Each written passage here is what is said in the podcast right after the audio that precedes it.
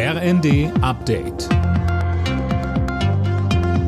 Stündlich neu. Auf den Punkt informiert. Ich bin Dirk Jostes. Guten Morgen. Ein Jahr nach der Zeitenwende-Rede von Kanzler Scholz wird heute im Bundestag Bilanz gezogen. Scholz selbst gibt eine Regierungserklärung ab.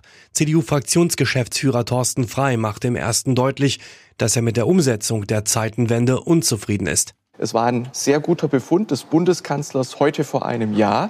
Tatsächlich ist wenig passiert in den letzten 365 Tagen. Wenn Sie etwa anschauen, die Zielsetzung, er hat damals gesagt, mehr als zwei Prozent des Bruttoinlandsprodukts, das ist tatsächlich nicht erreicht worden, sondern im Gegenteil, der Bundeshaushalt hat im Bereich Verteidigung einen Rückschritt gemacht.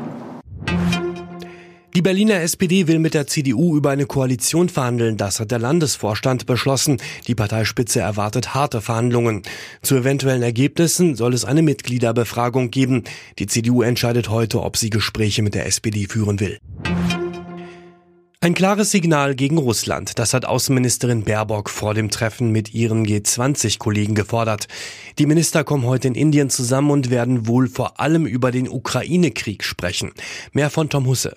Die Staaten müssten dem zynischen Spiel Russlands entgegentreten, das versucht einen Keil in die Weltgemeinschaft zu treiben, sagte Baerbock.